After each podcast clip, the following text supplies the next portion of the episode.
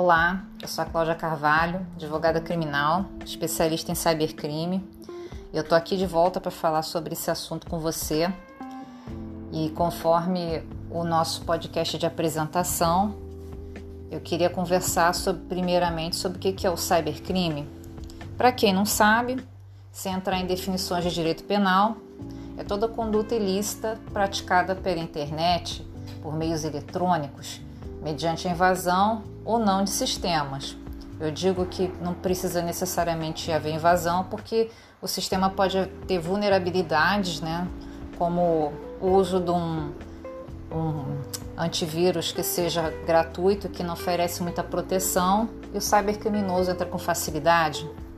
Então, qualquer conduta ilícita praticada por meios eletrônicos, seja entrando num sistema de computador, num telefone, pode ser considerado cybercrime.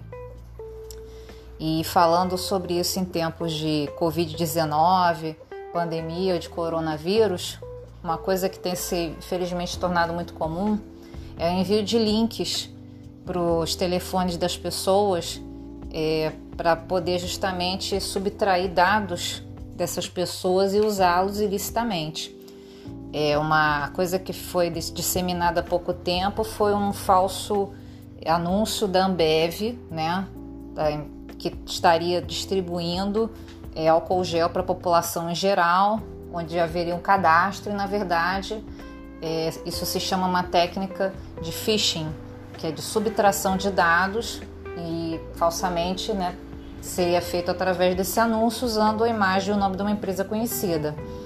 Então, isso é bastante comum é, phishing porque ela vai jogar uma isca para pescar os seus dados. Então, muito cuidado com esses links que você recebe, principalmente pelo SMS, que é o meio mais comum de envio.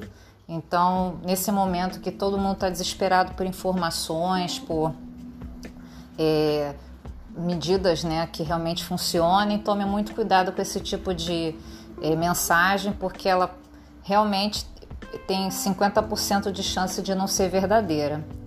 E é isso. Vamos continuar aqui nos falando. Se proteja, álcool gel na mão e até a próxima.